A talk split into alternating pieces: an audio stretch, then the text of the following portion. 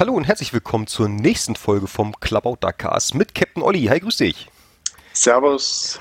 Und unserem ganz besonderen Gast heute, dem Chrysanthos. Hi, grüß dich. Hallo. Ja, schön, dass du da gewesen bist oder dass du da bist. So rum. So, wir gehen einmal kurz durch die heutige Folge durch, was wir so machen wollen. Hat leider ein bisschen gedauert, äh, bis der nächste Klabautercast kam. Olli wurde leider von ein paar Meerjungfrauen entführt und wollte dann irgendwie nicht zurück. Also ich habe alles versucht, aber es ging einfach nicht. Gut, also wir haben ja, die Vorstellung einmal gleich von Chrysanthos, werden dann noch ein paar Worte zu sagen, wer das ist, damit ihr auch wisst, ne, wer, mit wem wir uns hier unterhalten wollen.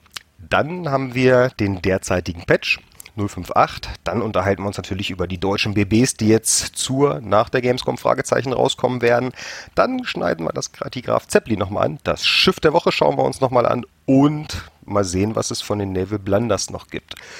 Ja, dann erstmal, ja, nochmal schönen guten Abend und freut mich ungemein, dass es geklappt hat, dass Chrysanthos da ist. Ein sehr bekannter, ein deutscher Streamer, allerdings englischsprachig, hat man auch nicht so häufig. Also ich kann es wirklich nur empfehlen, macht ungemein Spaß dazu zu gucken, gerade weil auch sehr viel Know-how dahinter steckt.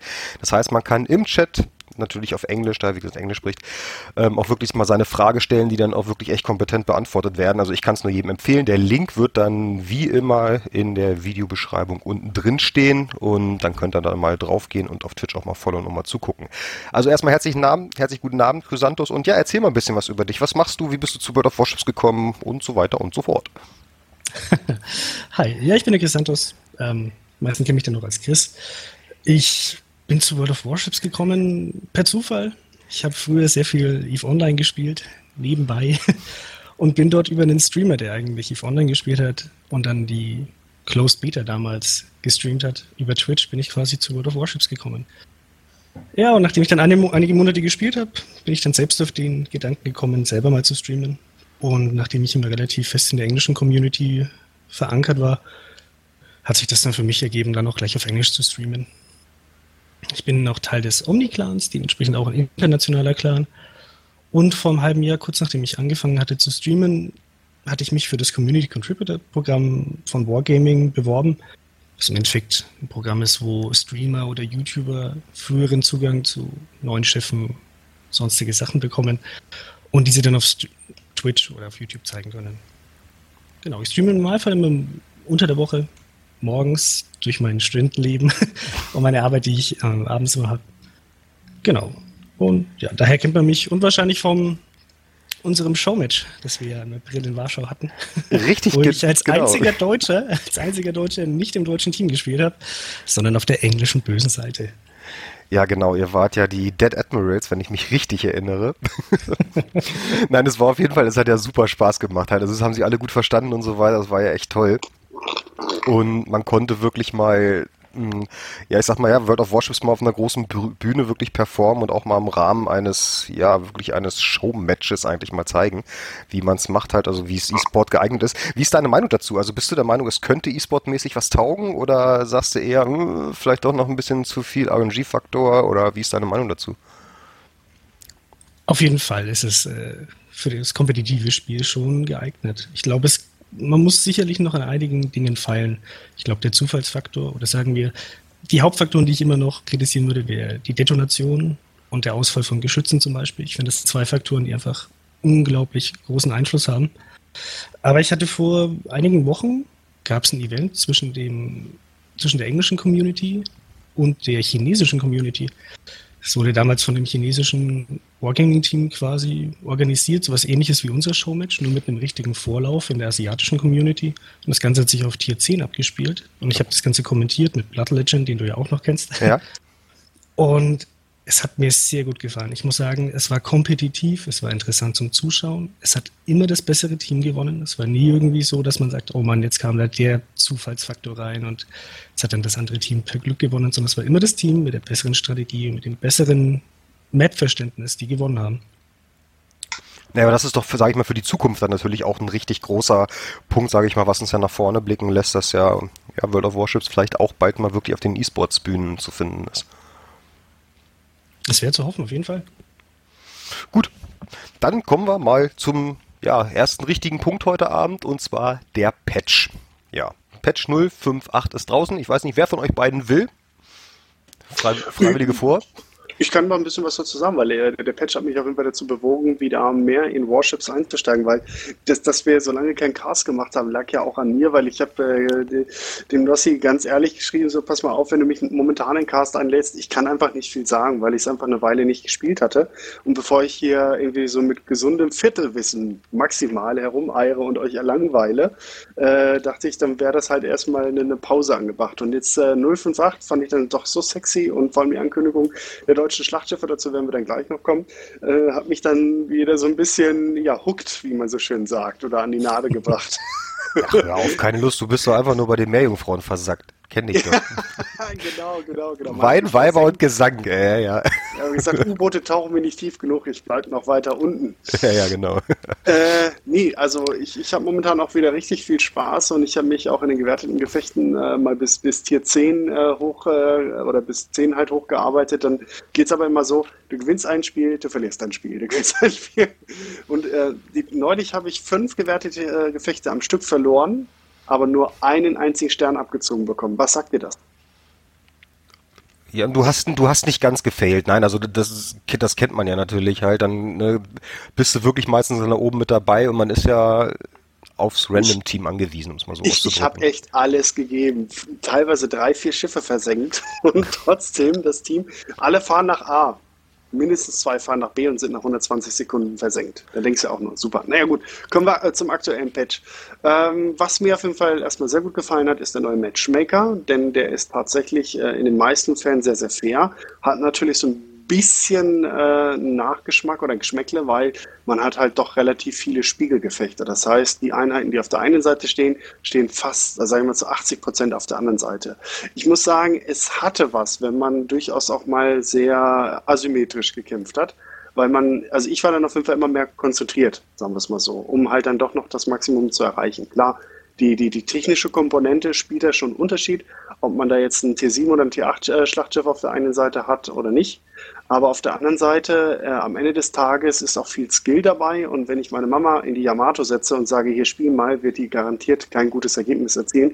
Die würde ich wahrscheinlich äh, mit einer Kawashi erledigen. Also von daher, äh, im Endeffekt äh, ist es so ein bisschen Lachen und Weineaugen. Also es gibt weniger Gemaule und so weiter. Das ist schon okay.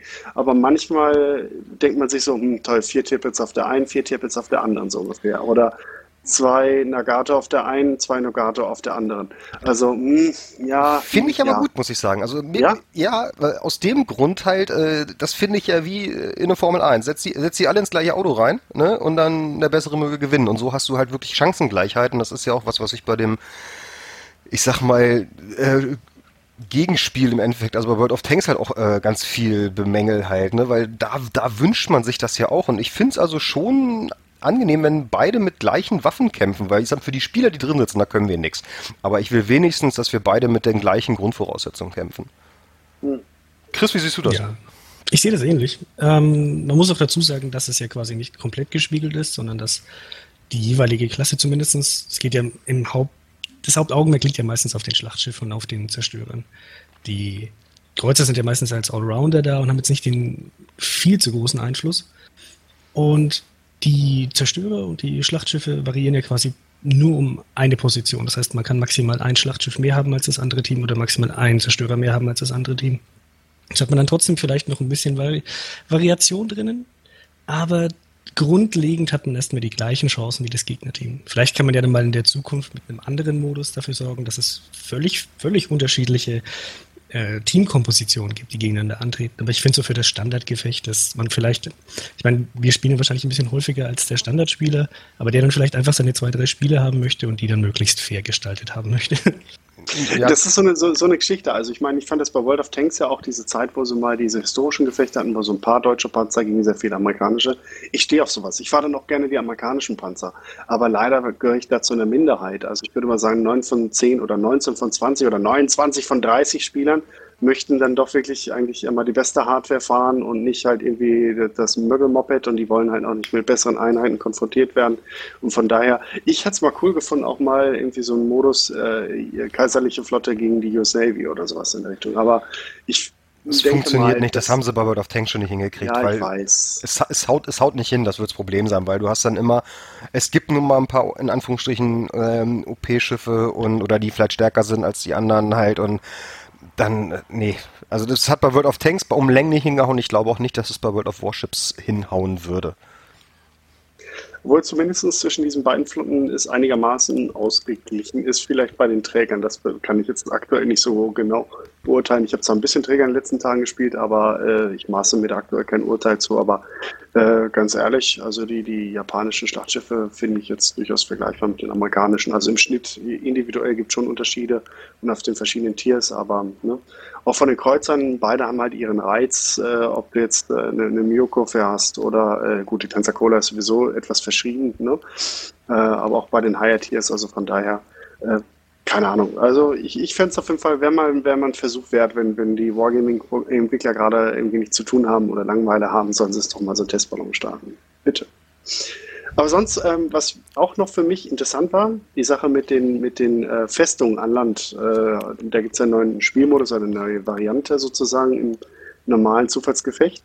Hatte ich mir so ein bisschen mehr von versprochen. Also ich fand das jetzt äh, nicht so prickelnd. Man erobert die Cap-Punkte, dann gibt es eine Beobachtungsstation und eine, eine, Küstenbatterie, die dann für einen schießt. Für mich als Schlachtschiffahrer äh, ist es halt nicht so wirklich von Belang. Für die Zerstörer wahrscheinlich eher, weil die näher ran müssen vor allem meistens die sind, die auch in die Capzone reingehen. Aber grundsätzlich weiß ich nicht, wie, wie habt ihr diesen Modus erlebt? Hat es auch irgendwie gekickt und habt gesagt, Mensch, das ist ja was richtig Geiles. also bei mir ist so, ich habe bestimmt 40, 50 Spiele gebraucht, bis ich endlich mal diesen neuen Modus zu Gesicht bekommen habe, weil er im Endeffekt nur so, eine Variation so. ist. Das ist ja nur eine Variation, egal ja. ob das jetzt der Standardkampf ist oder über die Eroberungsmodi. Ähm, ich fand jetzt den Unterschied zum normalen Domination Mode relativ gering.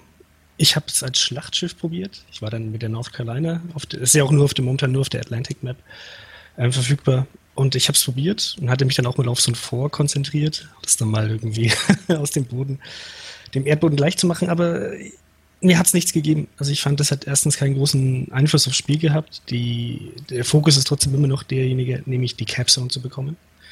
Ähm, als Zerstörer hat es wahrscheinlich einen größeren Einfluss als, als Schlachtschiff, wo die Geschütze von den Force ja doch relativ großkalibrig sind.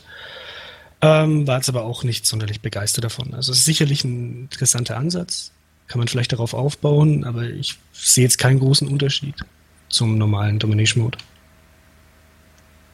Ja, ich bin bisher echt leer ausgegangen, habe aber auch nicht viel äh, im High-Tier gespielt, also meistens immer die, sagen Sie mal, Mid-Tier unterwegs gewesen und da kommst du ja eh nicht rein. Und keine Ahnung, ich denke mal, es waren vielleicht so 10, 15 Runden oder sowas in den High-Tiers halt und da bin ich aber nicht reingekommen. Aber ich bin, ja, weiß ich nicht, also wie du gerade schon gesagt hast, halt, ich weiß nicht, ob das wirklich so einen super Unterschied macht halt zum normalen Gefechtsmodus. Also vom, vom rein spielerischen her, von der Relevanz. Ich denke mal, es ist noch ausbaubar im Endeffekt, weil so sind die Landbatterien auf jeden Fall nicht besonders prickelnd.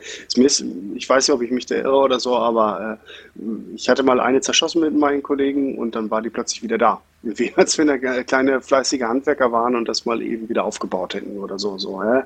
Wahrscheinlich durch einen Recap oder was auch immer oder durch einen Cap von uns, ich habe keine Ahnung. Fand ich dann auch so ein bisschen wenig befriedigend, weil ich mit meiner Amagi da halt irgendwie drauf rumgeholzt habe, klein geschossen habe und auf einmal stand das Ding wieder. Vielleicht war es auch ein Glitch oder ich habe mich verguckt, keine Ahnung. Vielleicht kann es einer bestätigen oder auch falsifizieren. Ich weiß es nicht.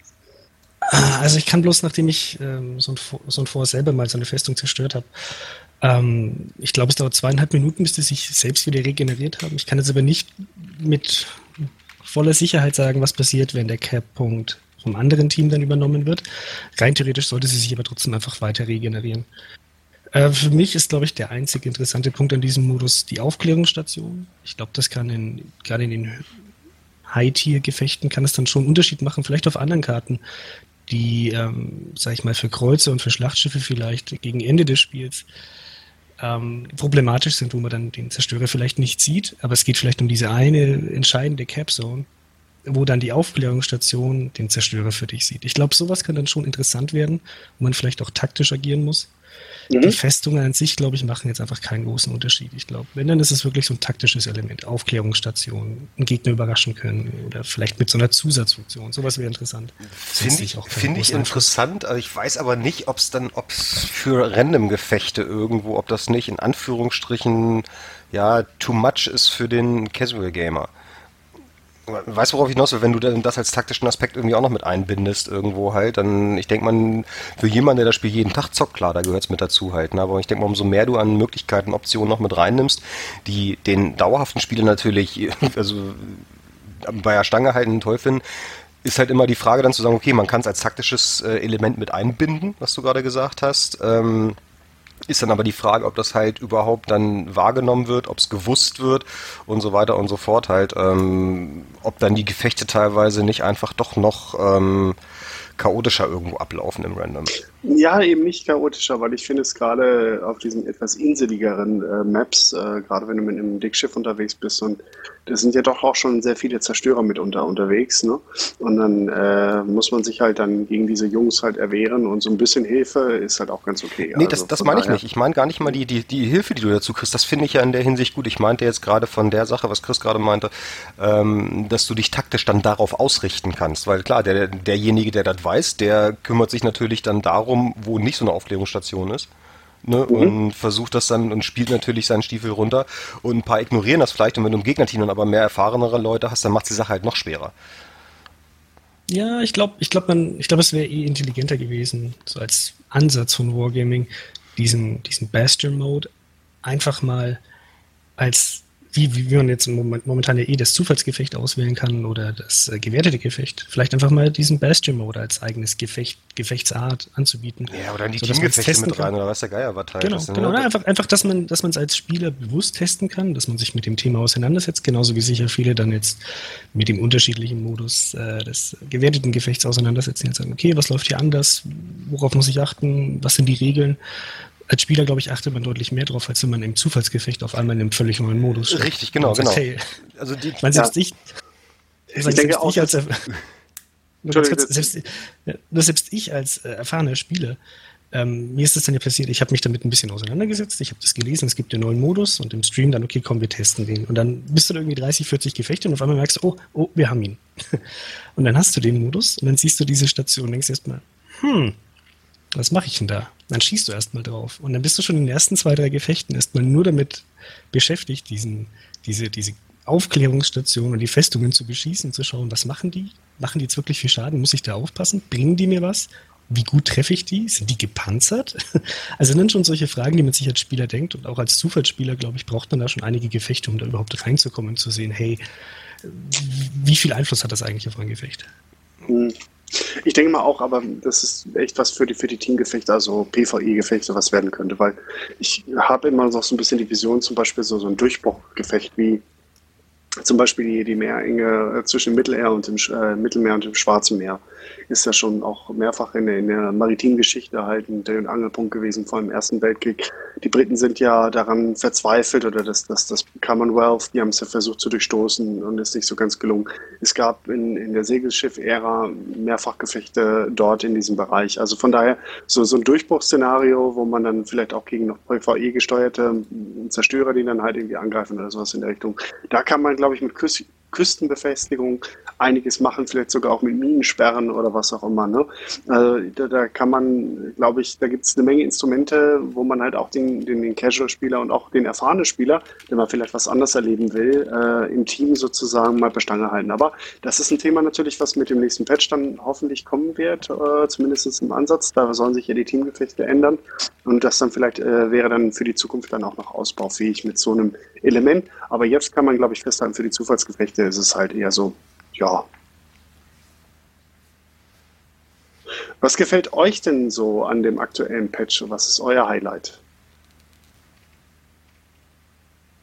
Bitte? Also ich persönlich, also ich persönlich bin absoluter Fan ähm, der aktuellen Politik von Wargaming und zwar ist das die Implementierung von Mods. Ähm, mhm. Wir sehen das jetzt schon seit mehreren Patches und es wird auch in den neuesten, im 0.5.9 Patch ja immer weitergehen. ähm, dass wir zum Beispiel der Minimap-Mod, der Minimap-Mod, der schon vor einigen Patches eingeführt wurde, jetzt mit dem aktuellen 0.5.8 Patch wurde ja der Damage Counter mit eingeführt, der auch noch deutlich verbessert wurde mit einer viel aufgeschlüsselteren Ansicht, was man eigentlich für Treffer hatte, was waren Überpenetrationen, was, äh, welche Schüsse sind abgeprallt, welcher Schuss hat wirklich durchschlagen. Ähm, die Endresultate sind deutlich detaillierter. Man sieht ganz genau, wofür man eigentlich bezahlt hat, was einen getroffen hat, wen man wie getroffen hat. Also gerade, ich finde diese, diese kleinen, diese kleinen Dinge, die man ja wahrscheinlich als lang, langfristiger Spieler, wahrscheinlich liegt man darauf mehr Wert, aber das sind diese kleinen Dinge, die, die, die einen ja häufig dann irgendwie verrückt machen. Also man hat so dann sein Gefecht und dann die kleinen Sachen, die regen einen auf. Und deswegen finde ich das so gut, dass quasi die Notwendigkeit, Mods zu installieren, um das persönliche Spielerlebnis zu verbessern, was immer weniger wird. Also ich spiele jetzt mittlerweile nur noch mit dem Vanilla-Client. Ich habe überhaupt keine Mods mehr.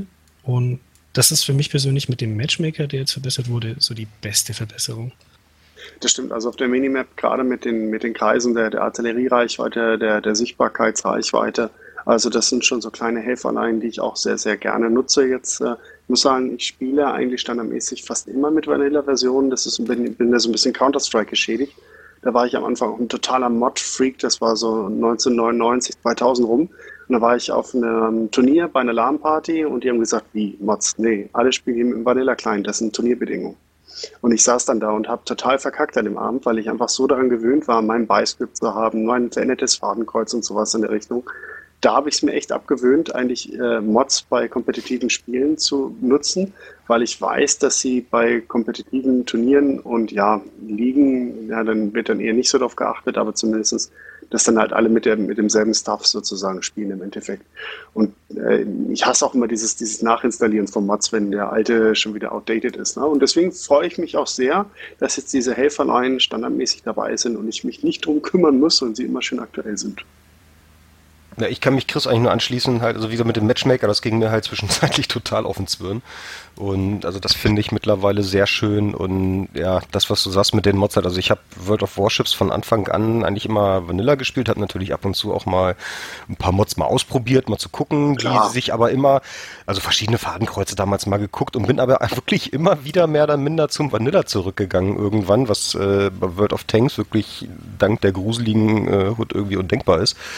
Ähm, und hier geht's eigentlich. Das waren dann höchstens nochmal so Kleinigkeiten, dass du dir keine Ahnung mal so just for fun als die, äh, als die Landesflagge Jolly Roger draufgeknallt hast oder sowas halt. Ne? Also so, so Fun Facts halt. Aber ansonsten ähm, hab's mal ausprobiert, als es äh, noch nicht reingenommen wurde, halt bei den äh, Zerstörern halt, dass du, wenn du gesmoked hast, dass du gesehen hast auf dem Wasseroberfläche, wo der Smoke gerade ist das mal ausprobiert und habe ich gedacht, nee, komm, das brauchst du irgendwo auch nicht und bin dann eigentlich wirklich komplett bei Vanilla auch hängen geblieben und finde es halt wirklich gut und was du gerade gesagt hattest, ähm, dass die momentane Firmenpolitik von Wargaming Mods in das Spiel zu implementieren, also genau das gleiche hatten wir ja auch, ähm, ich bin ja in Bovington gewesen vor ein paar Wochen im Panzermuseum Neid. halt. Mhm. Neid! Kannst du auch, war sehr geil.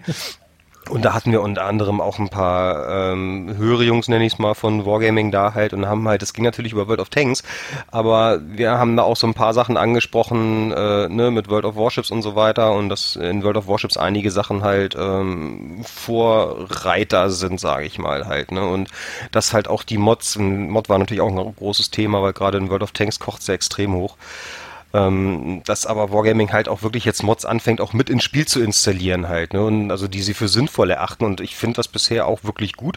Und sie hören ja, ähm, muss man auch ehrlich mal sagen, bei einem Schimpfen, sie hören ja auch, was das angeht, auch echt auf die Community oder versuchen es jedenfalls einige Sachen umzusetzen. Man kann es nicht jedem recht machen, das ist klar.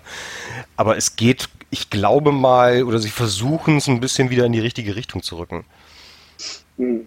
Ich finde es also auch durchaus positiv und ich höre das auch aus meinem privaten Umfeld äh, sehr stark. Leute, die früher Warships gespielt haben, die jetzt wieder ein paar Runden gedreht haben, die gesagt haben, Mensch, das Spiel hat sich super entwickelt im letzten halben Jahr und äh, viele von den Sachen, die ich mir gewünscht habe, sind jetzt drin und auch die beschleunigte Patch-Politik wird als sehr positiv empfunden. Genau, wenn wir jetzt noch Clans kriegen, dann können wir endlich, äh, dann kann das Spiel endlich released werden. Hust, hust. Oh, genau, ey, Clans, ich bitte nicht. Ich verstehe es ja nicht, aber egal. Ja, aber das, das kriegt aber auch jeder von mir. Weil das, das, ich weiß nicht. Also klar, es ist schön, ein Spiel zu releasen und so weiter, auch wenn es meiner Meinung nach noch absolut im Beta-Modus damals war. Ähm, aber weiß ich nicht, also solche essentiellen Sachen, gerade um die Leute bei Stange zu halten, das haben wir nur in jedem Gespräch. Wollen wir es hoffen, dass es bald kommt. Ja, aber es ist ja nicht das einzige Spiel. Also ich führe da immer ganz gerne MacWarrior Online an.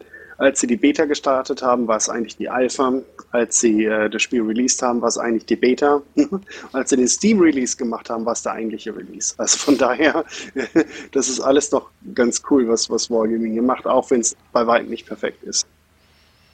Ja, aber sie tun was auf jeden Fall. Das ist auf jeden Fall die Sache. Man hat das Gefühl, ähm, sie sind auf jeden Fall an der Stange ne? oder bei der Stange halt und machen was und was du gerade schon sagtest mit der schnellen Patch-Politik. Ja. Also ich finde es auch gut. Jetzt müssen endlich mal diese scheiß Clans kommen. ja. ja, vor allem, wenn man, wenn man mal vergleicht, wie Wargaming sich. Ich meine, ich spiele.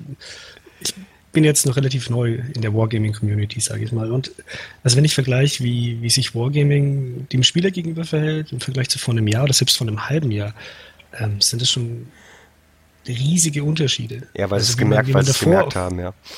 Ja, ich meine, die, die, es, es fing ja schon bei Kleinigkeiten an, wie zum Beispiel Premium-Schiffe, dass sie nur im Paket angeboten wurden auf dem europäischen Server. Und mittlerweile sind sie davon so vielen Punkten abgerückt und dem Spieler entgegengekommen, dass ähm, man sich als Spieler, glaube ich, auch irgendwie deutlich wohler fühlt. Weil man merkt, okay, hey, ähm, man gibt da Feedback, ähm, es wird relativ viel in dem Bereich auch umgesetzt. Man merkt, dass die Entwickler auch in die Richtung hinarbeiten, um den Spieler irgendwie besser in das Spiel zu integrieren mit seinem Feedback. Ich meine, viele haben ja auch zum Beispiel zum Thema Matchmaker. Viele wenn, von euch werden ja auch nach dem Spiel ab und zu bekommt man ja quasi so eine kleine Umfrage, ob der Matchmaker dieses Spiel quasi fair gestaltet hat. Also das ich finde, das sind, das sind so kleine Dinge, die, glaube ich, einem so als Spieler, wo man sich denkt, oh, da interessiert sich wenigstens jemand einer dafür. Genau, du wirst, du wirst wahrgenommen. Das ist ja, du bist halt nicht nur ein Brotkrumm, sondern ja, du bist vielleicht ein Brotkrumm, aber kannst trotzdem, trägst deinen äh, Teil dazu bei, um halt ein ganzes Brot zu werden halt. Ne? Und das ist, glaube ich, das, was man fühlt sich wahrgenommen. Das ist es, glaube ich, so wie man es ausdrücken kann. Genau. Ja, haben wir noch irgendwas Essentielles, was du noch sagen möchtest zum Thema äh, des letzten Patches? Ich scroll gerade noch mal durch. Ich bin, bin heiß auf den neuen Patch, wenn wir jetzt auf das Thema kommen. Ich warte jetzt schon. Ich kratze Scharre schon mit den Füßen. Dann leg mal los. Ah, ja, allen voran natürlich die deutschen Schlachtschiffe. Wir warten ja schon lange darauf. Eigentlich sollten sie ja Anfang des Jahres erscheinen, dann äh, war es erstmal ganz ruhig geworden. Jetzt endlich mit Patch 0581 oder was auch immer, äh, haben wir ein paar Supertester Zugriff auf die Schiffe bekommen und äh, man sagt, äh, zur Gamescom soll es soweit sein. Es gab zwar zwischendurch wieder so ein paar Stimmen, die gesagt haben, nein, es wird wohl doch eher nach der Gamescom werden. Ich habe da mal versucht nachzuforschen und, und äh, das zu ergründen. Allerdings hat sich da irgendwie nichts Handfestes äh, begeben. Also gehe ich jetzt mal davon aus, dass es wirklich zur Gamescom plus minus ein paar Tage soweit sein wird. Sie werden sie und, wahrscheinlich auf der Gamescom, werden sie, werden sie spielbar sein, wie letztes Jahr ja, ja schon die Bismarck. Ne? Und ich gehe auch mal von aus, dass irgendwann dann danach, um es kurz einzuwerfen, dass dann danach irgendwann, wenn der ganze Hype richtig oben ist, dann werden sie released. Ja, auf jeden Fall. Ich freue mich auf jeden Fall schon wie Bolle, weil äh, erstmal äh, fühle ich mich ein bisschen bestätigt. Ich habe ja im Anfang August, also noch vor der Gamescom im letzten Jahr, habe ich ja für BAFT äh, einen äh, deutschen Tech-Tree veröffentlicht, wo ja auch unter anderem dann die Zerstörer, Flugzeugträger, sofern es sie denn geben wird, und ähm, dann natürlich auch die Schlachtschiffe drin waren. Und ich habe gar nicht so falsch gelegen. Also äh, Nassau-Klasse war auf jeden Fall auch dabei, die Königklasse war dabei oder ist dabei, die Bayernklasse, äh, Scharnow-Gneisenau-Klasse, Bismarck, klar, und äh, H39 und H41, die jetzt dann im Spiel Friedrich der Große und großer Kurfürst heißen werden. Da waren viele Leute ganz verwirrt. Was? Es kommt ein großer Kurfürst. Ich hatte mich so auf die H41 gefreut. Ja, das ist die H41. Nur nennt man die im Spiel nicht so, weil ich finde das ganz furchtbar. In, bei den World of Tanks, da heißen ja dann auch irgendwie Projekt XYZ, so die russischen Panzer oder sowas in der Richtung. Das fand ich immer schon ziemlich upturned für, für, für Panzernamen. Und äh, für Schiffe, Gott sei Dank, kann man da hingehen und ihnen halt schöne Namen geben. Vor allem Namen wie Friedrich der Große oder Großer Kurfürst, die wurden halt schon mehrfach vorher vergeben in der deutschen Marine, so wie es auch bei den Amerikanern äh, so ist. Man denke nur zum Beispiel an die Enterprise, die hat ja ihre Karriere als Segelschiff begonnen, äh, ist dann in der realen Welt jetzt dann irgendwann mal zum Flugzeugträger geworden und in der fiktiven sogar dann halt zum Raumschiff. Also von daher, Namen werden halt durchgereicht und ich finde, Friedrich der Große und Großer Kurfürst sind äh, zwei ganz tolle Namen für die äh, Stufe 9 und Stufe 10 Schlachtschiffe der deutschen Kriegsmarine. Und ähm, was sie halt nur reingemacht haben, ich glaube, ich, die, die, Kaiserklasse, die hatte ich nicht mit berücksichtigt, hatte, glaube ich, ein bisschen, äh, ein bisschen das äh, anders geschaffen. Das heißt, sie haben noch eine Klasse, Klasse reingeschoben und den Rest damit ein bisschen nach oben gebracht was am Ende des Tages wahrscheinlich auch sinnvoll ist, weil sonst wäre die Bayern-Klasse schon auf Stufe 5 gewesen und nicht Stufe 6. Und das ist so ein Schiff, das, äh, glaube ich, auf Stufe 5 wesentlich zu heftig gewesen wäre, wenn man sich so die Stats halt anguckt. Denn die hat ja schon eine recht ordentliche Artillerie. Ich schaue mal ganz kurz äh, auf himmelsdorf.de, da haben sie freundlicherweise die Stats schon veröffentlicht. Die haben nicht 380 mm Kanonen, also dasselbe Kaliber, äh, äh, was, was halt auch die Tirpitz und die Bismarck am Ende des Tages mit sich führt. Und so wie wir gehört haben, halt auch die Gneisenau oder Scharnos, die, je nachdem welches von den beiden das, äh, das Tech-Tree-Schiff wird, äh, mit der Aufrüstung und sozusagen.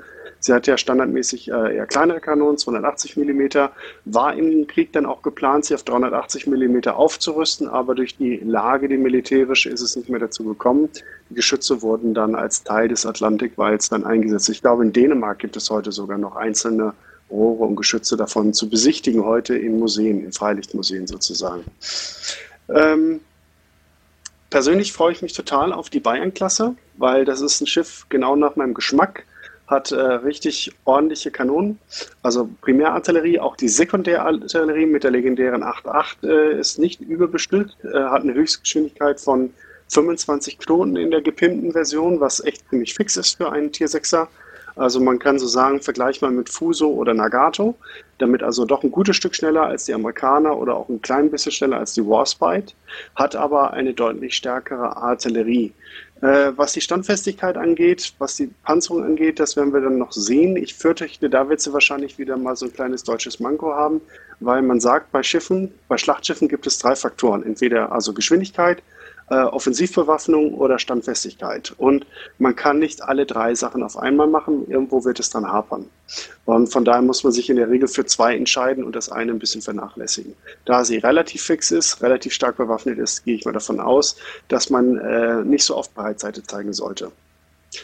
Ähm, ja, sonst natürlich ganz klar Gneisenau, Stufe 7 oder Scharnhaus, je nachdem. Eins von den beiden Schiffen wird halt äh, die Premium-Version werden. Wir gehen aktuell von der, von der Scharnhaus das Premium aus und Gneisenau halt als, als Decktree-Schiff. Äh, wird spannend sein, denn auch wenn sie die 380 äh, mm trägt, das Ding ist halt nun mal auch keine Nagato und auch mit der Colorado dürfte es äh, interessant werden, wenn es dann in den Brawl kommt. Das Gute ist, die Gneisenau wird Torpedos haben, so wie die Tirpitz halt auch. Und von daher ist sie relativ fix unterwegs. Ähm, ich glaube, es waren 28 Knoten, wenn ich mich nicht irre. Hat das eine gerade im Kopf? Sonst schaue ich gerade eben nach. Ähm, 32, 28, 32, ja. 32 genau, sogar. 28, Ja, genau. 8 in der normalen Version und 32 in Genau. der gepimpten. Also sie ist auf jeden Fall für Tier 7 unglaublich schnell, äh, weil zum Vergleich die Nagato ist so um die 25 Knoten. Äh, die, die Colorado ist nochmal langsamer mit, ich glaube, 22 Knoten oder sowas in der Richtung. Und äh, hat es einer gerade im äh, per se? Äh, da 21. was? 21 sogar nur. Siehst du, also von daher deutlich schneller. Das heißt, die Gneisenau hat die Chance, auch mal überraschend in den Nahkampf zu kommen und die Torpedos zu drücken. Ich habe äh, ein, ein, eine, eine Wiederholung gesehen, ein, ein Replay, das ein Spieler aufgenommen hatte, ein Tester. Äh, Das hat ja die letzten Wochen halt die Runde gemacht und da ist er mitten durch zwei feindliche Schlachtschiffe gefahren, hat die Torpedos links und rechts geworfen und beide dabei versenkt. Das sind natürlich so Momente, auf die man sich sehr, sehr freut. Aber ich glaube schon, äh, so als klassisches Artillerieschiff ähm, wird es die Gneisenau äh, schwieriger, schwerer haben wegen der vermutlich mangelnden Standfestigkeit. Ja, Bismarck braucht man nicht so viel zu sagen, wird wahrscheinlich so ähnlich werden wie die Tirpitz äh, vom spielerischen Unterscheidungsmerkmale sind wahrscheinlich eher gering. Ähm, von den anderen Schiffen her, die da kommen, Nassau, Kaiser, ähm, König, weiß ich nicht, so typische Dreadnoughts äh, der, der, der kaiserlichen Marine sein, über die man relativ schnell hinweglevelt. Äh, äh aber ich werde sie mir alle kaufen und auch hoffentlich behalten, denn ich spare schon seit Wochen fleißig Credits dafür. Wie steht's denn bei euch? Worauf freut ihr euch bei den, bei den deutschen Schlachtschiffen? Ja, schieß los. Ja, also ich persönlich, ähm, nachdem ich ja schon die Tirpitz besitze, ist für mich die Bismarck jetzt auch nicht so, nicht mehr so der, der Schlachter, den ich unbedingt haben möchte. Ich persönlich freue mich auf die Scharnhorst, glaube ich, am meisten. Ähm, es wird ja wahrscheinlich, so wie es aussieht, ein Premium-Schiff. Äh, ich finde die Bewaffnung dort relativ interessant, weil es dann doch so Richtung Schlachtkreuzer geht eher, anstatt Schlachtschiff. War sie ja, ja eigentlich auch, war sie ja auch. Ne? Also es war eigentlich mehr Schlachtkreuzer als Schlachtschiff. Man hat sie offiziell als Schlachtschiff firmiert, weil man hat ja ein bisschen mehr auf den Putz gehauen damals äh, in den 30er Jahren und, und wollte halt ein bisschen mehr sein als äh, mehr Schein als sein. Aber so ein richtig reinrassiges Schlachtschiff ist sie nicht. Also eher so eine, in der Linie von Amagi und äh, der Kongo, die ja eigentlich auch Schlachtkreuzer waren. Ja. Und die beiden Schiffe gefallen mir eben auch sehr gut. Ich bin eher ein aggressiver Spieler, der auch schnell irgendwie gerne mal die Position wechselte. Dementsprechend gefallen mir die Schiffe ganz gut und da hoffe ich, dass die Scharnhorst mich da begeistern kann. Mit der Gneisenau teile ich dann auch die Bedenken vieler Spieler, dass sie vielleicht auch einfach durch die Bewaffnung nicht mit dem Rest mithalten kann. Wenn man überlegt, dass das einfach ähm, drei Doppeltürme sind. Ähm, alle Schlachtschiffe haben mindestens vier Doppeltürme, wenn nicht sogar mehr. Ähm, man es vergleicht mit der Colorado oder die Nagato, die die direkten Konkurrenten sind, die haben vier Doppelgeschütze mit einem größeren Kaliber. Äh, das wird dann interessant zu sehen, ob dann vielleicht einfach die Gneisenau mit vielleicht einer höheren Geschwindigkeit der Geschosse vielleicht den, den, das mangelnde Kaliber wegmachen kann. Ich glaube es aber eher weniger. Deswegen bin ich mal gespannt, wie sie sich wirklich schlagen wird. Persönlich, ja, ich bin dann. Ja, Entschuldigung, du weiter? Na, ich wollte nur sagen, ähm, ich persönlich bin halt jemand, der sehr gerne im hohen Tierbereich spielt. Dementsprechend freue ich mich auf die, besonders auf den Zehner. Äh, einfach weil ich es eine interessante Idee finde, die Wargaming da hatte, nämlich zwei verschiedene Bewaffnungen anzubieten. Zwar einmal so den klassischen 406er und dann gibt es auch die 420 mm Kanonen. und wenn man die Probleme der Montana mit der Yamato kennt, ähm, wird es, glaube ich, ganz interessant zu sehen, wo der deutsche Schlachter dann im Endeffekt zwischen den beiden äh, großen Konkurrenten steht. Ja, ich bin eher so ein klassischer Mittierer, also äh, T9, T10 äh, durch die Torpedo verseuchten Gewässer macht es mir nicht ganz so viel Spaß, aber ich sehe schon den Punkt, vor allem weil ich mit Amagi natürlich öfter mal auch in diese Gefechte reinkomme und es mir Spaß macht, die Großen zu ärgern damit. Äh, aber was ich jetzt häufiger gehört habe in den letzten Tagen war, vielleicht wird die Gneisenau, die, die Miyogi sozusagen für Tier 7 und das wäre natürlich ein hartes Urteil, weil mit der Miyogi hatte ich eh immer schon so meine Probleme, weil sie auch da artilleristisch ja schon eher hm, ein bisschen unterbewaffnet ist von der Anzahl der Geschütze. Und ja, wenn man das mal hochrechnet, dann irgendwie auf Tier 7, da könnte es dann halt noch ärger werden. Ja, also man kann da eigentlich nur hoffen, dass ähm, Wargaming das entweder durch den äh, ähm, Sigma-Faktor, der bei den Schlachtschiffen immer ganz großes Thema ist, quasi die eigentliche Treff Treffergenauigkeit, ähm, vielleicht wettmachen kann. Wenn man ein Schlachtschiff hat, wenn die Gneisenau das vielleicht einfach durch Präzision wegmachen kann, dann man einfach sechs Geschosse hat, die halt wirklich da sitzen, wo sie sitzen sollen, für ein Schlachtschiff, also im Verhältnis gesehen natürlich. Im Vergleich zu sagen wie der Nagato, dann wäre das so. natürlich ein sehr, sehr guter Vorteil. So wie es bei der Tierpitz am Anfang auch war. Ich weiß nicht, wer es von euch erlebt hat, aber als die Tierpitz rauskam im August letzten Jahres, so für die ersten äh, für die, für die Gamescom-Besucher zum Beispiel, da gab es ja ein paar, äh, ich glaube, Nossi hatte auch sehr früh eine, das war eine wahre Pracht. Also der hat eigentlich fast jeder Schuss genau da gesessen, wohin man gezielt hat, oder? Äh, ja, also am Anfang war die extrem stark, also das war einfach eine Augenweide halt. Du hast draufgeballert und die Dinger sind wirklich da eingeschlagen, wo du gezielt hast. Ja, das ist ja leider nicht mehr so und das ärgert mich auch furchtbar, weil man hat so dieses Gefühl, äh, die, die Läufe sind so auseinandergebogen. Das ist, die eine Granate fliegt links am Schiff vorbei, eine rechts und das in der Breitseite so, hä? nee, also ganz so schlimm ist es natürlich nicht, aber es ist schon teilweise echt also extrem, wie, wie, wie, wie, äh, wie groß die Abweichung ist, die Steuerung bei den Granaten. Manche, zwischendurch haben wir mal wieder eine gute Salve, aber ich finde, äh, die Tierpets haben sie da wirklich noch recht stark genervt und Ich hoffe mal, dass der Gneisenau dasselbe Schicksal erspart bleibt. Ja, sonst ähm, freut sich noch jemand auf die Bayern-Klasse, so wie ich. ja, ich glaube, ich glaub, für mich persönlich, ich meine, ich spiele sehr gerne im, Ho im hohen Tierbereich. Im Mittierbereich bin ich aber auch gerne zu Hause. Ähm, eines meiner Lieblingsschiffe ist die Cleveland. Ähm, ich glaube, dass die Bayern eigentlich ganz gute, ganz gute Karten hat. Sie hat zwar ein deutlich größeres Kaliber als ihre Konkurrenten, sei es nur New Mexico, Arizona oder die Fuso oder die Warspite. Ähm, aber ich glaube, durch die Anzahl der Strukturpunkte wird sie schon gar nicht so schlecht gepanzert sein. Man kann ja durch die Strukturpunkte meistens ein bisschen darauf äh, zurückschließen, wie gut die Panzerung sein wird, weil meistens schlechte Panzerung durch mehr Strukturpunkte wettgemacht wird. Ähm, die höhere Geschwindigkeit wird toll. Ich meine, ich spiele gerne meine Warspite oder die Arizona, aber ich meine, man hatte immer das Gefühl, man braucht noch jemanden, der mit anschiebt. Das stimmt. Also ich finde auch so, also die, die, Amerikaner sind schon ein bisschen pain in the ass zu spielen. Das macht wenig Laune. Ne? Ähm, was mich an der, an, an der Bayern-Klasse halt auch total, also was, was mich halt an äh, oder was ich interessant finde, ist halt, sie war halt sozusagen der Höhepunkt der, der kaiserlichen Dreadnought-Entwicklung. Sie kam leider zu spät für die Skagerrak-Schlacht, das heißt, man konnte sie eigentlich nie im, im Kampf äh, wirklich dann beurteilen, weil danach gab es dann keine nennenswerten Einsätze mehr. Das heißt, die äh, beiden Schiffe, ich glaube, es waren nur zwei, die in Dienst gestellt wurden, äh, der Bayern-Klasse sind nicht mehr in ernsthafte äh, maritime Kampfhandlungen verwickelt worden. Aber äh, sie wären halt dann wirklich, glaube ich, hätten nochmal gezeigt, was, was so in dieser Ingenieurskunst halt drinsteckt sozusagen. Und das finde ich jetzt halt toll, dass wir das in World of Warships dann mal ausprobieren können. Und das dann Gott sei Dank auf virtuelle Art. Das heißt, diesmal kommt dann keiner zu Schaden dabei. Janossi, auf was freust du dich denn? Ich glaube, ich, also ich muss mich ja echt outen. Ich will wirklich echt, auch wenn ich sie damals einmal gezockt habe, ich wirklich erstmal zu Bismarck hoch. Auch wenn ich die Türpitz halt schon habe, die Bismarck, das ist irgendwie so, das Ding, das kannte ich als, als Knirps schon. Ne? Alles andere war mir immer egal, aber die Bismarck war mal irgendwie ein Begriff halt. Ne? So, und ja, keine Ahnung. Ich glaube echt von, ja, von, von Kindheit noch angeprägt. Ich will diesen Kahn einfach haben. Ich glaube, so kann man es eigentlich ausdrücken. Klar nehme ich dann den 9er, 10er, logischerweise, wenn er dann irgendwann mal da ist, äh, vielleicht auch gerne mit, aber nee, doch, die Bismarck ist eigentlich das, worauf ich, wo ich echt Bock drauf habe haben werde ich sie auf jeden Fall oder will ich sie auf jeden Fall auch. Das, die gehört einfach so ins, in die Sammlung halt hinein. Ne? Also Bismarck und Tierpitz so nebeneinander.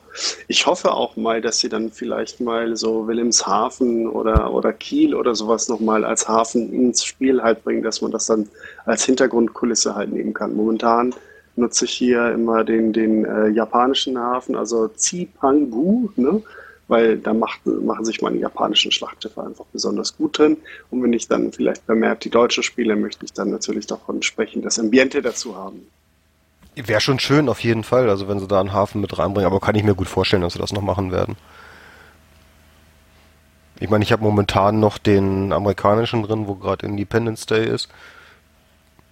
ja, das ist schon heftig. Meine Frau sah das so, was, so, was ist denn da los bei dir?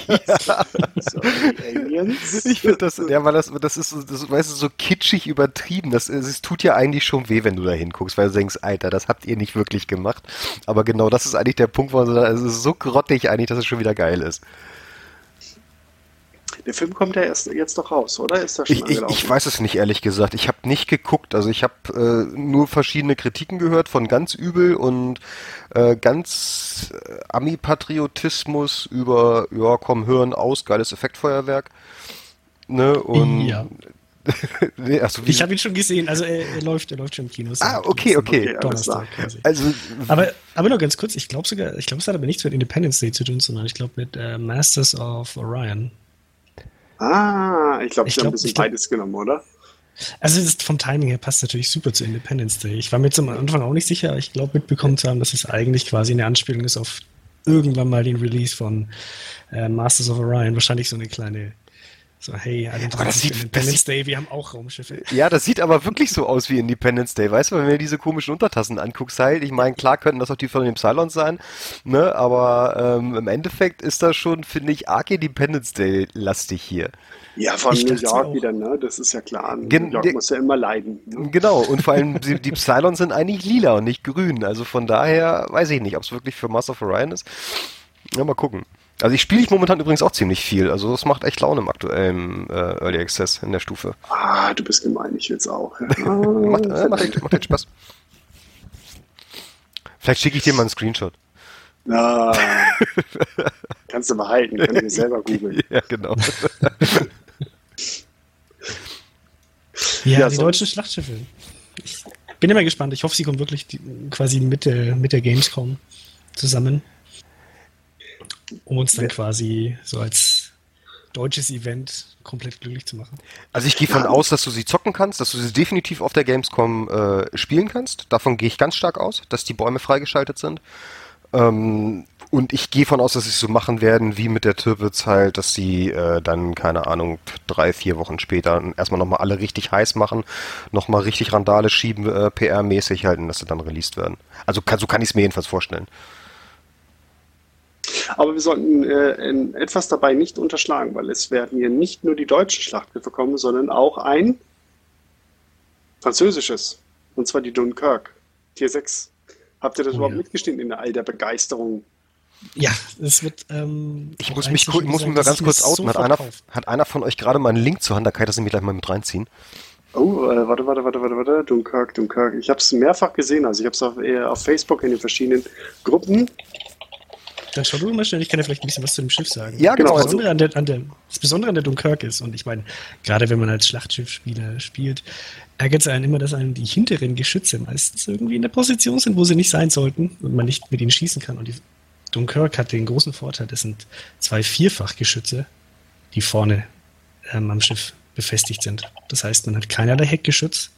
Das heißt, die Zitadellengegend wird deutlich kleiner sein als bei anderen Schlachtschiffen.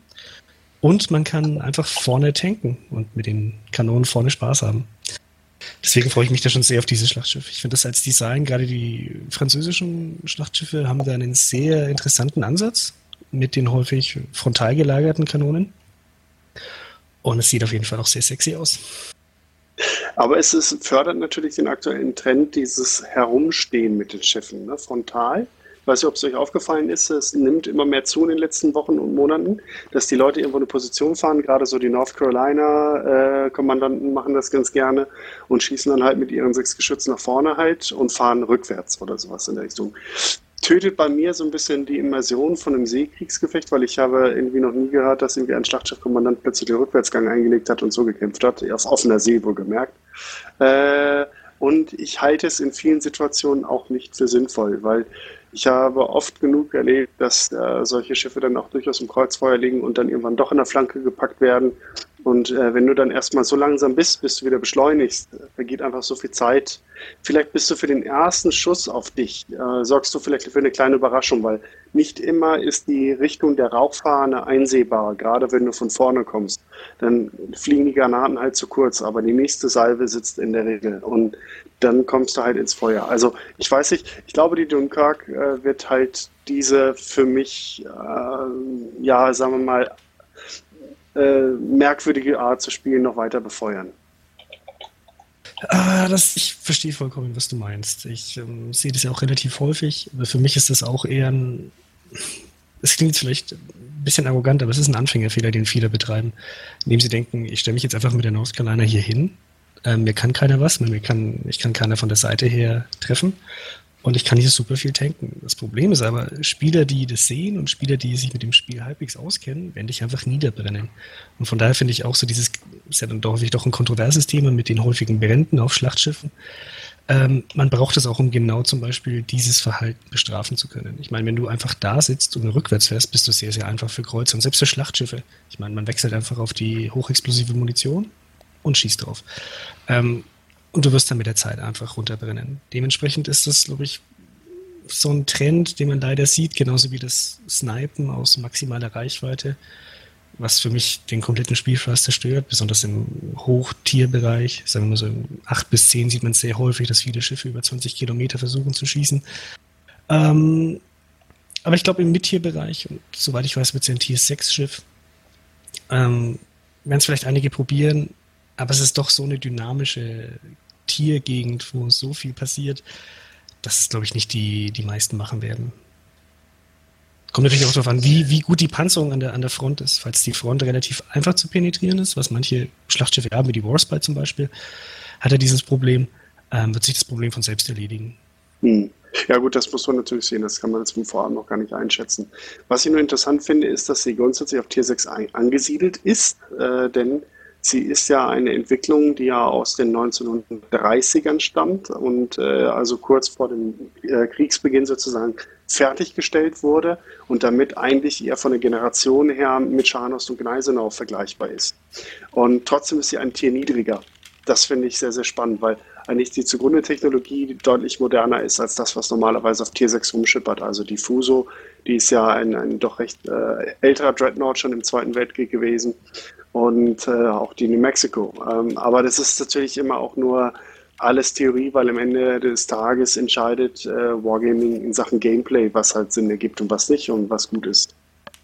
Ja, ich glaube, der Grund dafür ist, ähm, sie dann doch niedriger anzusiedeln.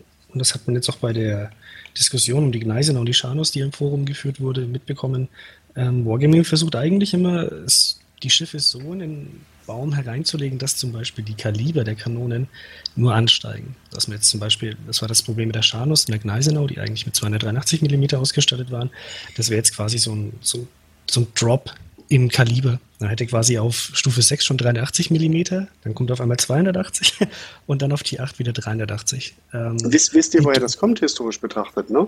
Warum die, die Scharnos und Gneiser nach nur mit 283 bewaffnet waren? Das lag einfach daran, dass die ja eigentlich ursprünglich als, als Panzerkreuzer der Deutschlandklasse geplant waren. Das heißt, so wie Graf Spee und Admiral Scheer und äh, die Deutschland halt selbst. Und äh, am Ende des Tages äh, hat äh, man sich ja in der Mitte der 30er Jahre dazu entschieden, die Beschränkungen äh, des Versailler Vertrages komplett über Bord zu werfen und hat dann im Prinzip beide Schiffe nochmal grundsätzlich überholt in, in der Planungs- oder in der frühen Bauphase und hat sie dann halt entsprechend äh, dann aufgerüstet. Allerdings von der, von der Artillerie her nicht wesentlich im ersten Schritt, sondern mehr nur vom Volumen und von der Maschine her, weil äh, die, die Deutschlandklasse, die konnte ja nur 28 Knoten fahren. Und äh, ja, dann die, die Scharnhaus und Gneisenau am Ende des Tages schneller und waren dann halt auch standfester. Aber das nochmal so, so als kleine Exkursion, so mal ganz kurz nebenab, sorry. ja, und äh, ich wollte nur darauf hinaus, dass die Dunkirk ja eigentlich mit 330 mm Geschützen ausgestattet ist. Und ähm, das wird wahrscheinlich der Hauptgrund sein, warum man sie nicht auf Tier 7, sondern wahrscheinlich eher auf ähm, Tier 6 ansiedeln will, wo ja dann doch Schlachtschiffe mit um die 350 mm Geschützen ähm, agieren. Das stimmt. Wird äh, spannend zu sein, ob sich die beiden Schiffe dann so behaupten können. Also sowohl äh, Scharnos Greisenau als auch Dunkirk glaube, das sind so die, die großen Fragezeichen, äh, die uns dann, ja, die dann äh, Ende August oder Mitte August dann halt dann beantwortet werden. Gut, dann würde ich sagen, haben wir es sogar fast, ne? Oder möchte irgendjemand gerade noch was ganz Wichtiges? Ach, zu den Schiffen kann ich noch ewig sprechen, keine Sorge, aber nee, es gibt ja noch, noch, noch andere Sachen, die der, die, der, die der Patch halt bringt. Aber sorry, ich habe das Wort abgeschnitten. Äh, Nö. Ja, stimmt. nö, nö, nö, nö. Ich wollte auch was sagen, der Patch bringt ja noch deutlich mehr äh, an interessanten äh, Neuerungen in das Spiel. Bei doofer ein Gedanke, siehst du mal. Okay, ich habe ja meine kurze Liste. Äh, also Deutsche Schlachtschiffe, Dunkirk haben wir, Koop-Modus haben wir schon kurz drüber gesprochen. Äh, was ich auch ganz nett finde, dass äh, mit äh, 059 das Situationsbewusstsein ein bisheriges Tier 1 Kapitänstalent, das man mit einem Punkt kaufen musste, dann standardmäßig für alle Kapitäne verfügbar sein wird. Das heißt, man muss es nicht mehr freischalten. Was haltet ihr davon?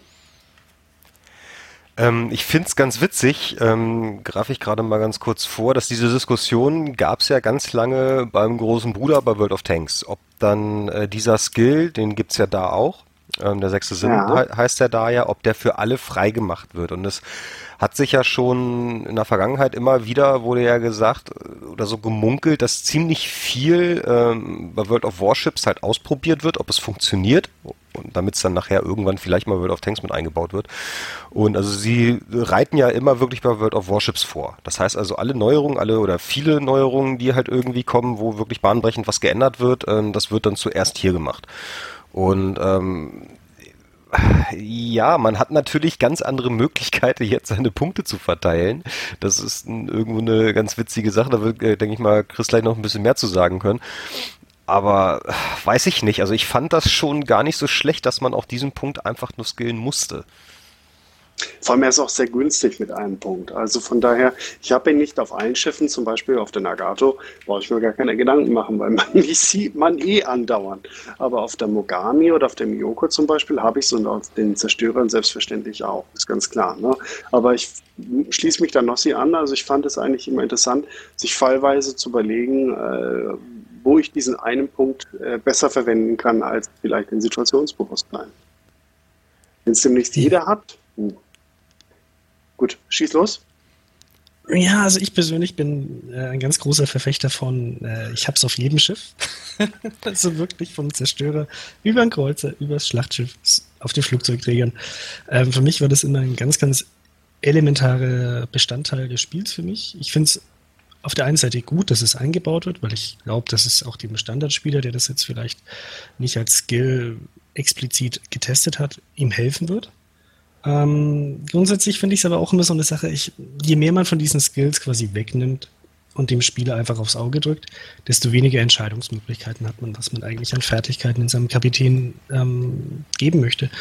Für mich ist die Individualisierbarkeit in World of Warships immer noch ein Thema, das irgendwie sehr, sehr ausbaufähig ist. Man kann, die einzigen beiden Möglichkeiten, die man hat, um sein Schiff irgendwie zu individualisieren, ist über den Kapitän und über die Module, die man einbaut. Und das ist relativ begrenzt. Und ich fand zum Beispiel diesen Skill, ist immer ein Skill, den ich meinen Zuschauern immer empfohlen habe. Selbst auf dem Schlachtschiff, zum Beispiel mit der Nagato, falls du gewertete Gefechte damit spielst. Es kann den Unterschied machen, ob zu wissen, ob der Zerstörer zum Beispiel noch im Smoke ist und dich sieht oder nicht, ob er noch im Smoke sitzt oder nicht, gerade gegen Ende des Gefechts, oder zum Beispiel, ähm, ob da, du fährst gerade ums Eck und du bist nicht gespottet, und auf einmal bist du gespottet. Solche Sachen fand ich, hat dieser Skill dir immer doch einen gewissen Vorteil gegeben und das diese ich finde auch den Namen sehr gut, so die Situation, das Situationsbewusstsein gefördert. Deswegen bin ich eigentlich ganz froh, dass sie es einbauen und auch mit einem quasi weinenden Auge, weil mir die Möglichkeit genommen wird, es selber zu entscheiden. Ähm, das größte Problem an der ganzen Aktion von Wargaming finde ich aber, dass ähm, es wird dir, der Skill wird dir jetzt ja quasi gut geschrieben als ganz normaler Skill, den du nicht mehr wählen musst. Wird das ja dann nicht die, die Skillbaum wieder zurückgesetzt, sodass man wieder neu verteilen kann, oder? Das ist der Punkt. Er wird eben nicht zurückgesetzt, sondern Dir wird automatisch, falls das dein einziger erforschter äh, Skill ist, auf Stufe 1 bekommst du automatisch die Grundlagen der Überlebensfähigkeit. Das ist der Skill, der quasi die Feuer- und Flutungszeit ähm, senkt. Bekommst du automatisch stattdessen. Oder falls du, falls du mehrere Skills hast, ähm, dann wird dir quasi der, also falls jetzt zum Beispiel, zum Beispiel Basics, äh, BFT, Basic Firing Training, ich weiß gar nicht, wie es auf Deutsch heißt, grundlegende Schieß- üben. ähm, falls du da jetzt mehrere Skills hast, dann wird dir der Punkt gut geschrieben als ein extra Punkt, den du wieder verteilen kannst. Aber du kannst nicht einfach deine kompletten Punkte neu verteilen. Und das finde ich ein bisschen unfair, weil viele Leute sich sehr viele Gedanken gemacht haben bei der Verteilung ihrer Punkte. Und dann jetzt einfach zu sagen, hey, du bekommst jetzt, sagen wir auf einen Zerstörer zum Beispiel, ist der Skill vollkommen nutzlos. Zumindest ja, für mich als Banane. Spieler äh, da bringt mir das nicht jetzt auf einmal Grundlagen der Überlebensfähigkeit zu haben, sondern ich hätte dann wahrscheinlich lieber BFT. Oder, weiß nicht, also das ist so eine, das ist so eine Entscheidung, die einfach für mich getroffen wird, wo Wargaming sich anscheinend das Geld sparen will oder quasi dem Spieler die Möglichkeit und viele würden ja dann sowas nutzen, um zu sagen, hey, jetzt kann ich meinen Captain neu aufbauen, wie ich schon immer aufbauen wollte, um dann quasi noch ein paar Dublonen einzunehmen. Deswegen finde ich das die Entscheidung nicht sonderlich gut getroffen. Es wird aber, es wird aber, wenn das, äh, wenn das äh, released wird, dann wird es knallen. Im, Im, Forum gehe ich ganz stark von aus. Es wird einen riesen Aufschrei geben. Von wegen kann ja nicht sein. Und dann es kann, also ich kann es mir fast vorstellen. Man weiß natürlich nicht, dass sie das vielleicht wirklich noch nachreichen. ja, also das ist so eine, ich, das, das, ärgert mich manchmal bei Wargaming, weil sie eigentlich jetzt auf einem guten Weg sind und sich mit Kleinigkeiten eigentlich Steine selbst in den Weg legen. Sei das jetzt zum Beispiel, wir hatten doch ähm, den letzten Monat das Grand Naval Battles Event.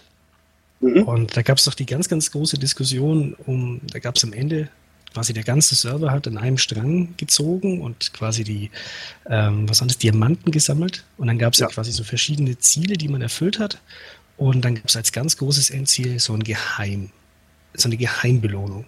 Und jeder hat sich gefragt, so, oh, was könnte das sein? Nachdem es davor bei dem anderen großen Event gab es denn ja irgendwie ein Schiff, ja.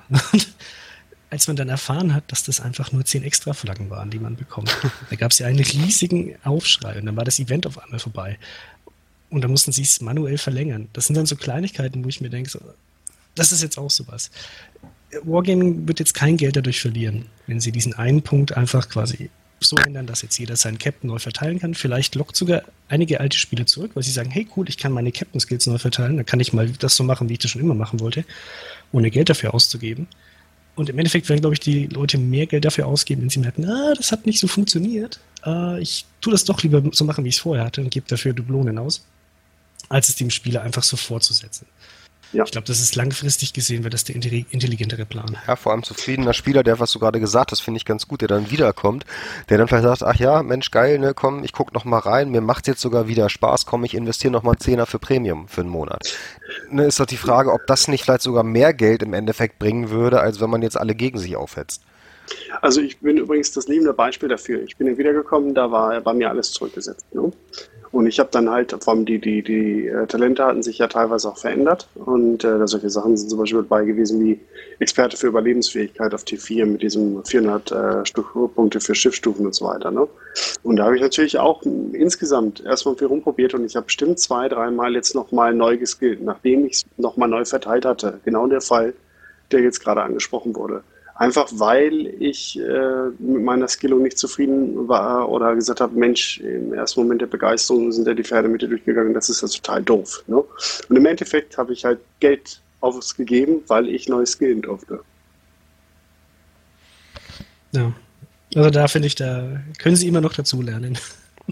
Ja, versteh, ja ich verstehe ich verstehe es auch nicht halt. Da hätte man wesentlich mehr machen können, sage ich mal, um der Community auch mal wirklich ja, zu zeigen, los komm, ne, wir ändern hier was um und so weiter, geben euch das wieder und ja, man hatte, man hatte das Gefühl, man wird nicht gekickt, weil so ist doch jetzt wieder, alle sind brastig und wofür? Das, ich meine, das kostet ihnen nichts, halt. ich habe immer das Gefühl, da denken die nicht weit genug.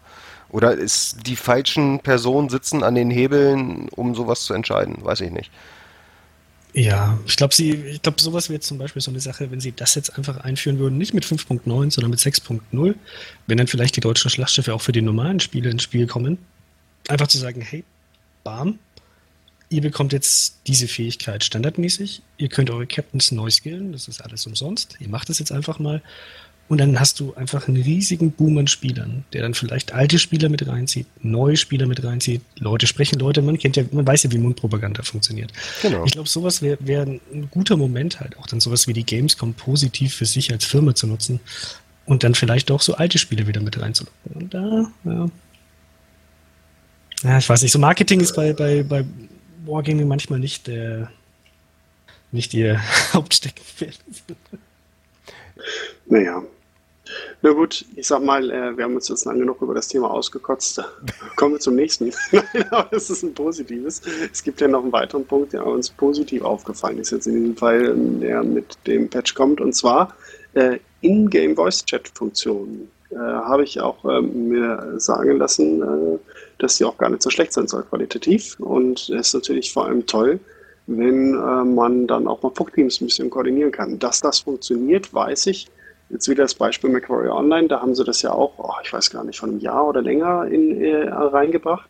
Und tatsächlich, es hat die Performance äh, gehoben, denn die Leute nutzen es aktiv und äh, ist zwar nicht immer einer dabei, der Bock hat, sich den, den, den Häuptlingshut sozusagen aufzusetzen und zu sagen, mir nach und so machen wir das, aber in überraschend vielen äh, Partien ist das so.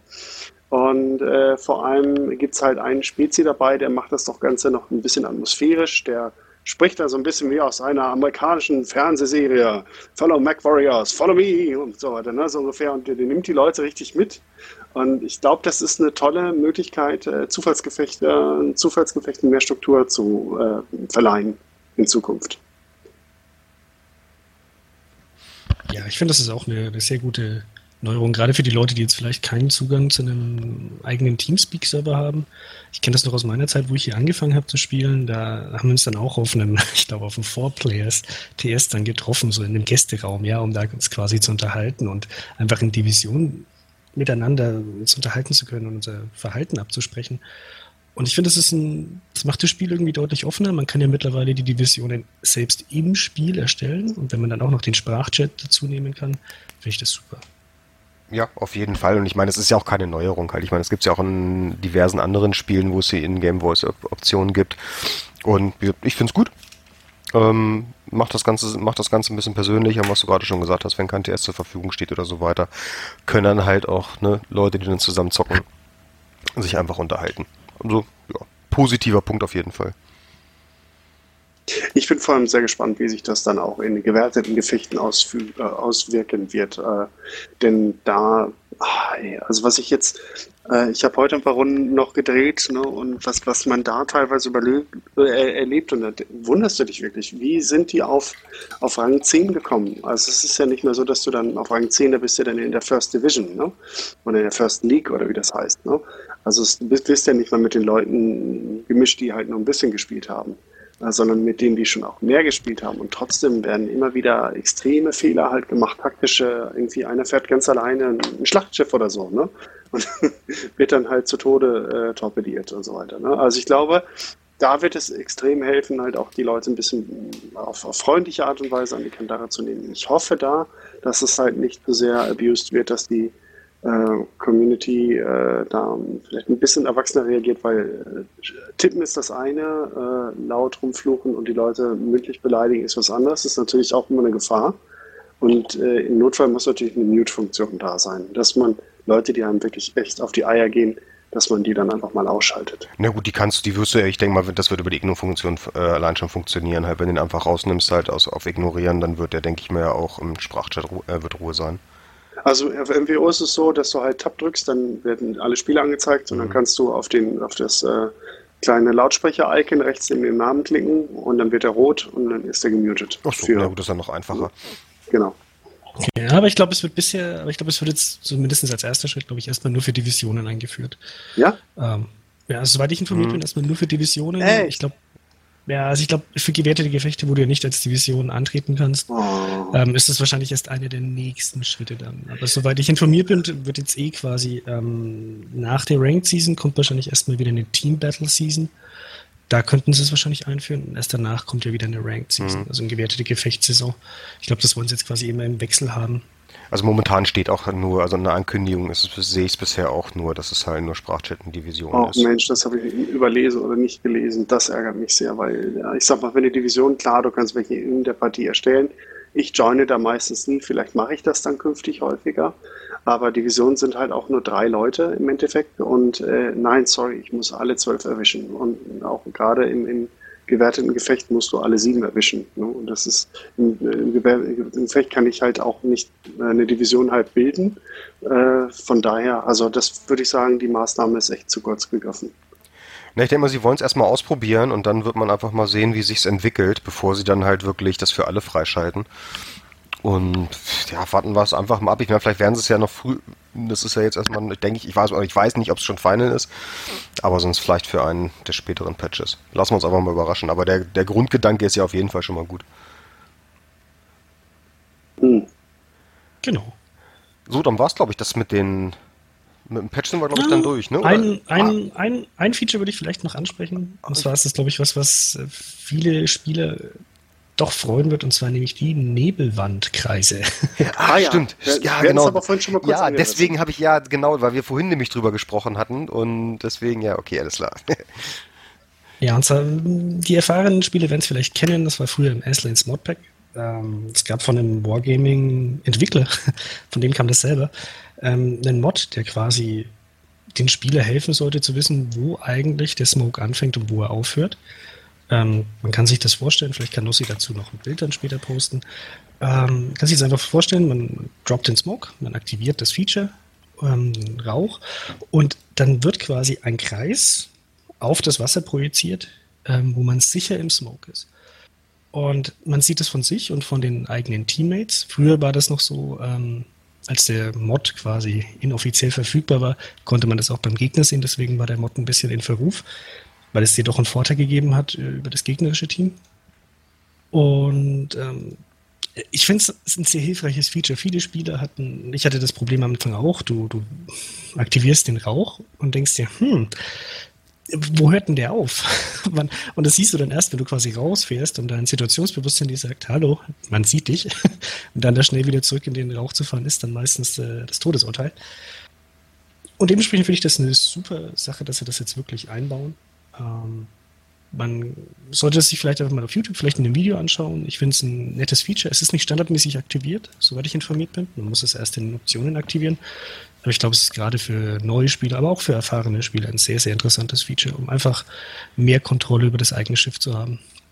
Ja, auch wenn es ein bisschen Immersionen raubt durch diese zusätzlichen Dinger auf der Wasserfläche, aber ich finde es auch wichtig, weil gerade im Rauch weißt du oftmals nicht mal, wo, hört denn jetzt wirklich auf und, und also mich, ich finde das halt auch oftmals doof. Also ich glaube, ich werde mich darauf freuen. Ja, vor allem du siehst den Rauch ja auch so äh, super schlecht, wenn du selber drin stehst halt. Also ich finde, das ist sowieso sehr schlecht da, äh, dargestellt. Also man muss ja erstmal rausfahren, um zu gucken, wo ist denn der überhaupt.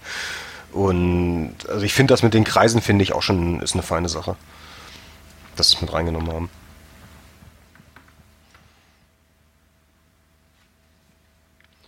Gut. Ja, da haben wir jetzt aber den Patch wirklich durchgekaut, oder? Genau, ja, beide, beide sogar, beide sogar.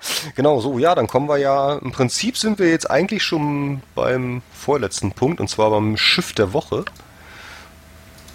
Ja, beim Schiff der Woche sind wir. Jetzt muss ich gerade nochmal selber gucken. Genau. Und da hat der liebe Chrysanthos sein Lieblingsschiff, nenne ich es jetzt mal, mitgebracht. ja, mein, mein aktuelles Lieblingsschiff, so würde ich es bezeichnen, ist äh, der russische Kreuzer, die Molotow. Ist ein Tier 6 Premium-Schiff. Ähm, ist relativ günstig auch. Mit, ich glaube, es kostet 18 Euro und ein paar zerquetschte. 4550 ähm, äh, Golddublonen auf jeden Fall. Ah, perfekt, perfekt. Ähm, es ist relativ ähnlich zu dem Kirov-Kreuzer, den man vielleicht kennt, von Stufe 5. Es ist eine verbesserte Version des Stufe 5 Kreuzes Kirov, dementsprechend auf Stufe 6. Und er zeichnet sich vor allem durch eins aus. Und das sind 180 mm Kanonen, die die Werte der Dimitri Donskoy haben. den eigentlichen Tier 9 äh, Kreuzer der Russen. Es ist ein super, super spaßiges Schiff. Ähm, ich würde es jetzt nicht für Anfänger empfehlen, aber mir persönlich macht es sehr viel Spaß, weil als, als erfahrener Kreuzerfahrer sind die Kanonen einfach perfekt. Sie haben eine sehr, sehr hohe Geschwindigkeit, sind sehr genau, haben einen super Winkel. Äh, man muss aufpassen mit dem Schiff, weil es hat eigentlich so gut wie keine Panzerung. Ähm, der der Radius zum Wenden ist ungefähr vergleichbar mit einer Yamato. Das heißt, man muss sich vorher überlegen. 60 Meter, meine ja, Fresse. Bei der, bei der Yamato sind es 900 Meter als Vergleichspunkt. Ähm, aber das Schiff ist schnell, es macht sehr, sehr viel Spaß. Man hat 15,5 Kilometer Reichweite, was, glaube ich, sogar der beste Wert ist der Kreuzer, außer bei der Badiari. Äh, es ist einfach ein super spaßiges Schiff. Ich kann es jedem empfehlen, sich anzuschauen. Äh, es ist ein bisschen schwierig, da reinzukommen. Aber es macht unglaublich viel Spaß. Es ist auch ein echtes Schiff, was ja bei den russischen Schiffen immer so ein bisschen das Thema ist. Viele Papierschiffe sind dabei. Die Molotow hat aber wirklich existiert, auch so wie sie ist, und auch im Zweiten Weltkrieg gekämpft. Hat jetzt zwar keine richtig große Kriegshistorie, was jetzt Kämpfe angeht. Sie wurde, glaube ich, hauptsächlich als Evakuierungsschiff benutzt. Aber schaut es euch an. Super Schiff. Meine, meine Empfehlung. Meine 36 Knoten, rattenschnell das Teil. Ja, das die 180 mm Kanonen, äh, vier Schuss pro Minute, super Ding. Es sieht auch gut aus. Ich schaue sie mir gerade beim Hafen an. Also sie ist schnittig. Also von, von der Linienführung her auch ein echt hübsches Schiff. Ja, also wem, wem zum Beispiel die Kirov zusagt oder die äh, schwereren Kreuzer, so die ab sagen wir, Stufe 7 kommen, äh, es ist ein ähnlicher Spielstil. Du kannst die gegnerischen Kreuzer unglaublich bestrafen. Also das Ding ist ein Zitadellenmonster. also sobald dir irgendwas die, die Breitseite zeigt, ist es im Normalfall weg. Du kannst gegen Schlachtschiffe relativ viele Feuer setzen, aber du musst echt aufpassen.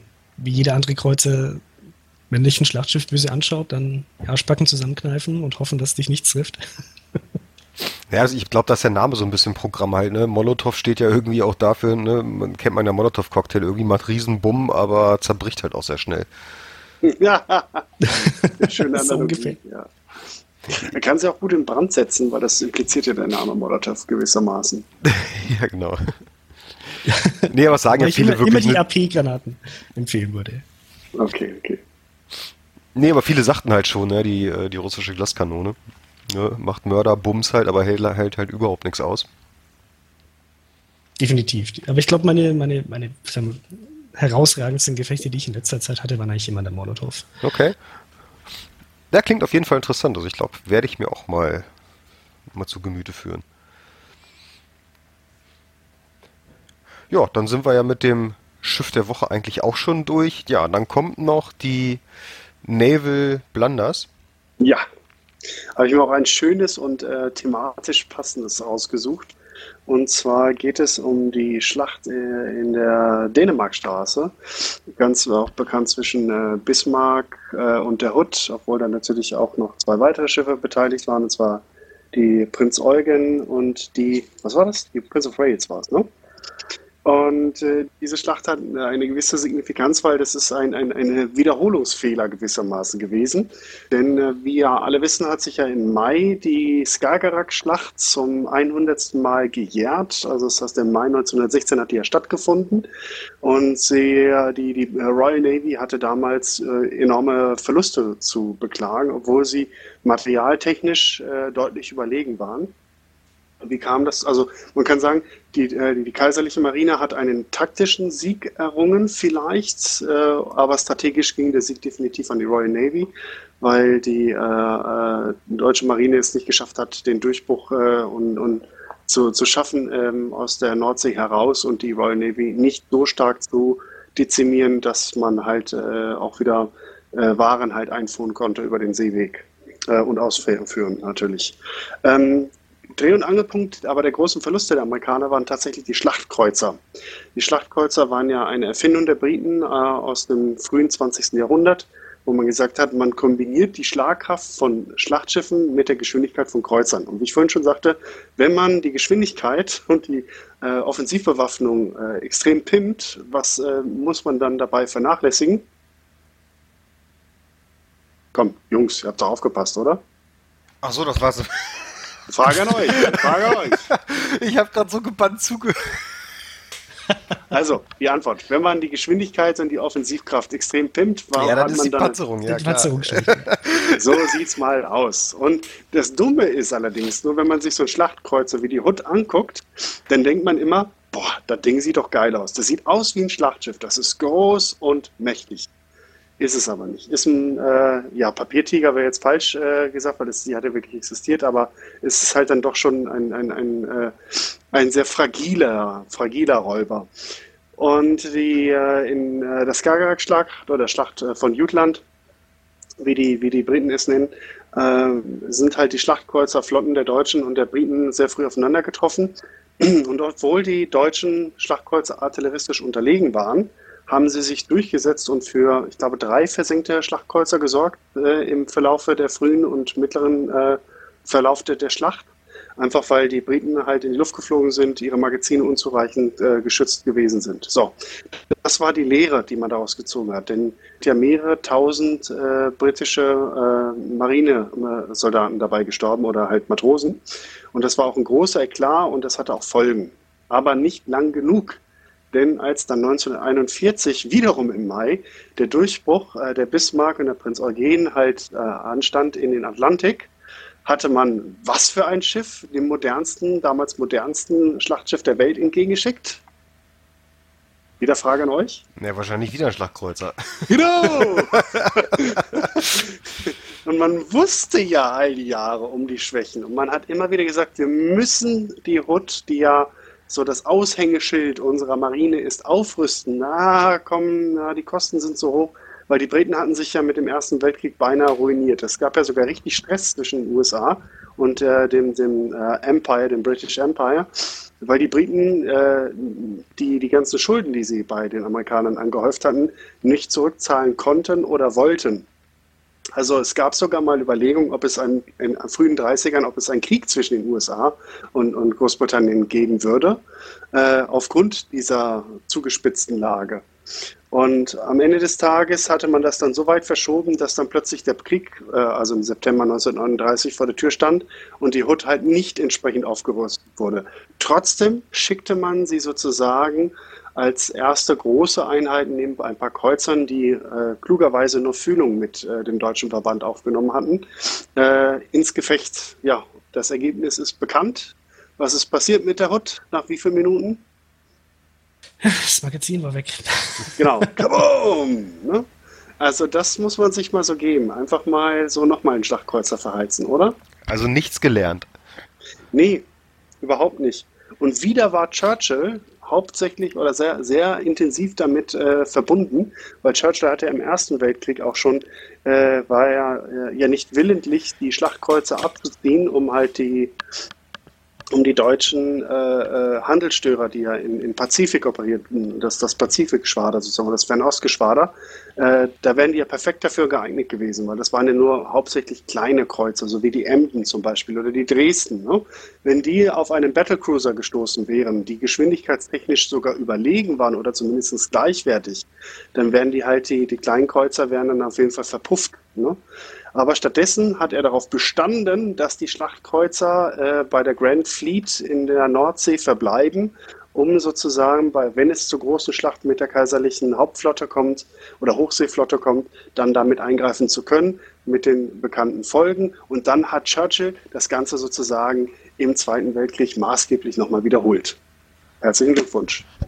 Ja, das kann man, glaube ich, das, ich weiß nicht, kannst, ja, wir haben ja dieses Buch auch, damit wir mit dem Kopf schütteln können halt, ne, und. So ist es. Ja, es ist auch wirklich so, das ist unglaublich. Aber das Schöne ist ja irgendwie, dass wir von den, dass wir das mit den Geschichten jedes Mal noch toppen können. Man denkt immer, blöder kannst du nicht sein, doch, warte auf die nächste Story. Ach, da gibt es noch so viel Futter, sage ich dir. Ja, ja.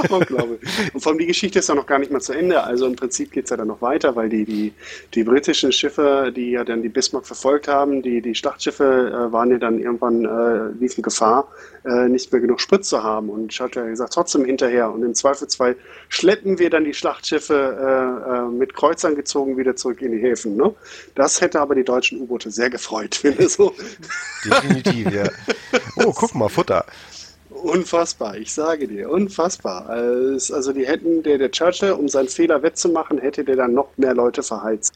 Die können äh, wirklich von Glück sagen, dass die, der Swordfish-Pilot mit seinem Glückstreffer die Ruderanlage erwischt hat und äh, die Bismarck daher nicht mehr so weit gekommen ist, dass sie zu diesen extremen Maßnahmen gar nicht mehr greifen mussten. Das hat auf britischer Seite sicherlich noch den einen oder anderen Matrosen das Leben gerettet. Ja, wenn man wirklich sieht, an was für an was für seidenen Fäden das dann wirklich hängt, ne? Wie, so, wie so eine Schlacht dann ausgeht, ist schon, ja, oder ein Zufall halt, ne? Weil es dann wirklich ein Glückstreffer war. Ja, vor allem manche Geschichten, wenn du die als, als Drehbuch schreibst, dann sagen alle sofort, oh, Hollywood das ist total übertrieben, das glaubt ja doch kein Mensch. Nee, les, les einfach die Geschichte. das reicht schon. Die blödesten Stories kommen aus der Realität. Ja. Unfassbar. Gut, damit bin ich durch auf jeden Fall mit den, der neuesten Folge von Naval Blunders. Ja, toll. Dann sind wir auch durch mit der nächsten Folge vom Klabautercast. Schön ist, wie gesagt, dass Olli sich mal wieder von seinen Mehrmiezen losreißen konnte und wieder zu uns zurückgekommen ist. Und ganz besonders hat es mich wirklich gefreut, dass äh, Chris heute Zeit gefunden hat. Hat sehr viel Spaß gemacht, muss ich sagen. War sehr angenehmer Gesprächspartner. Hoffe, hat dir auch gefallen bei uns. Ja, war sehr witzig.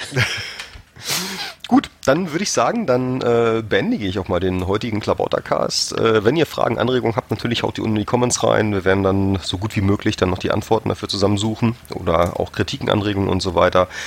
Ähm, oder vielleicht auch ein Thema für den nächsten Cast oder so weiter, was ihr hören möchtet, worüber wir mal sprechen wollen. Ja, ansonsten sage ich allen noch weiteres frohes Tontaubenschießen auf der Hohen See und ja, rüstet eure Kapitäne gut aus. In diesem Sinne, macht's gut. Tschüss. Tschüss. Ciao.